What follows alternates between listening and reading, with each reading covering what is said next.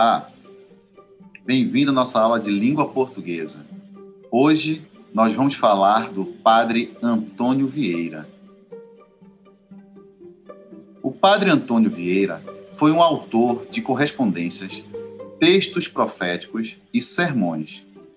Esse último gênero textual lhe garantiu grande destaque pela riqueza no trabalho com a linguagem e pela abordagem de temas políticos e sociais em meio a imagens religiosas. Polêmico, Vieira foi jesuíta, contrário aos excessos da Inquisição, e fez muito sucesso como pregador. Suas habilidades linguísticas impecáveis, sobretudo em retórica e oratória, tornaram-no o pregador oficial da corte portuguesa por um período. E suas ideias pouco convencionais levaram-no até mesmo à prisão por heresia. Biografia de Antônio Vieira. Antônio Vieira nasceu em Lisboa em 6 de fevereiro de 1608.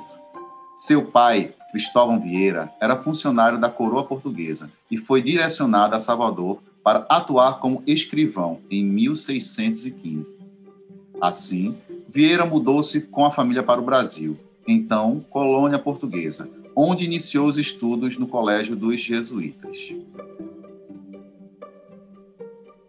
Em 1623, ingressou na Companhia de Jesus, onde se destacou pelo bom uso da retórica e da oratória, passando também a ensiná-las aos noviços de Olinda ordenado padre em 1634, começou a carreira de pregador pelas aldeias baianas.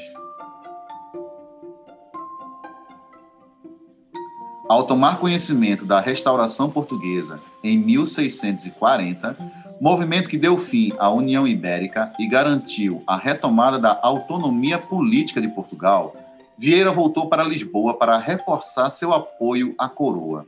Tornou-se então pregador da Capela Real, homem de confiança do rei, Dom João IV. E recebeu várias missões diplomáticas. Envolveu-se também em algumas intrigas na corte, como a defesa dos cristãos novos, perante a Inquisição, que os tinha expulsado de Portugal. Retornou ao Brasil em 1652 e passou a se dedicar à pregação e à catequese no Maranhão versado em sete idiomas indígenas, aproximou-se dessa comunidade, defendendo o fim da escravização dos povos nativos e também dos africanos. Não tardou a sofrer retaliações. Os senhores de engenho e donos de escravos muitos se incomodaram com os ideais de Vieira e expulsaram-no do Maranhão em 1661. Vieira voltou então para Lisboa, onde seu horizonte de liberdade religiosa também incomodou a Inquisição. Acusado de aproximação com os judeus, o sacerdote foi tido como herege e preso pelos inquisidores em 1666. Anistiado no ano seguinte, partiu para Roma, onde se destacou como pregador e denunciou abusos da Inquisição portuguesa. Em 1681, retornou a Salvador e passou a revisar e organizar os mais de 200 sermões que compõem sua obra, exercendo então cargos altos na, na burocracia jesuíta. Morreu no Colégio da Bahia aos 89 anos, em 18 de julho de 1697.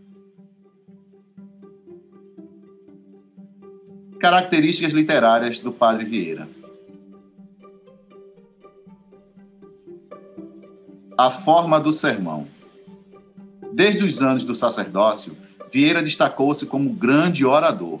A grande maioria dos seus textos foi escrita, portanto, no formato de sermões, ou seja, textos em prosa de orientação moral e religiosa, que tem como objetivo argumentar e persuadir o leitor.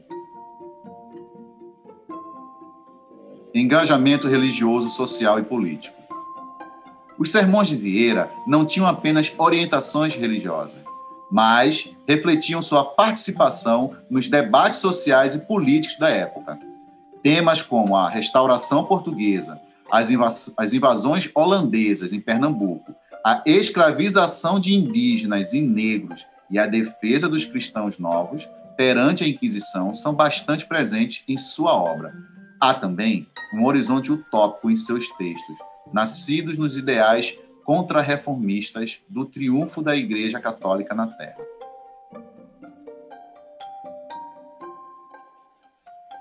Elevada expressão verbal. A prosa de Vieira é uma consolidação dos padrões literários que Camões tinha proposto em língua portuguesa, compondo seus textos com riqueza de vocabulários, estruturas sintáticas que oscilam entre mais simples e mais complexas, além da capacidade de lapidar o discurso de maneira precisa e engenhosa.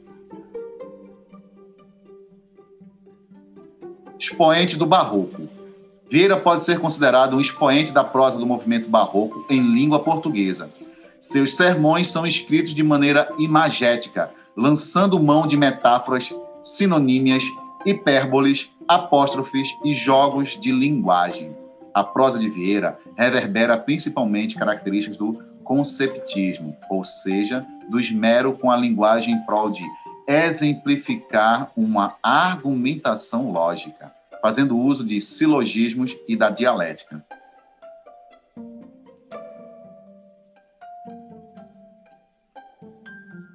A obra de Padre Vieira é tradicionalmente dividida em textos proféticos, sermões e correspondências. Os chamados textos proféticos aparecem em menor quantidade. Deles destacam-se principalmente as obras Esperanças de Portugal e História do Futuro. Nesses textos, Vieira imagina um destino espiritual ao qual o reino português estaria predestinado a construção do quinto império de Cristo na Terra. Uma espécie de monarquia cristã universal que regeria um longo período de paz entre todos os povos antes da chegada do juízo final. Esse lusocentrismo reverbera no povo português uma nova esperança depois dos 40 anos de unificação de Portugal e Espanha. As cartas representam uma parcela enorme da obra de Vieira.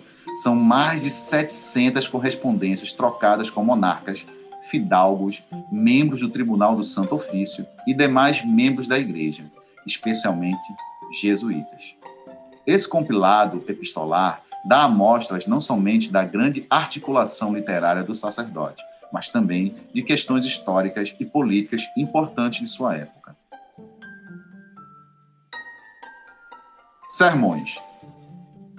Os mais de 200 sermões são os responsáveis por tornar famosa a obra do padre Antônio Vieira. Desde o noviciado, o autor destacava-se pelas habilidades em retórica e oratória e foi um exímio pregador no Brasil e em Portugal.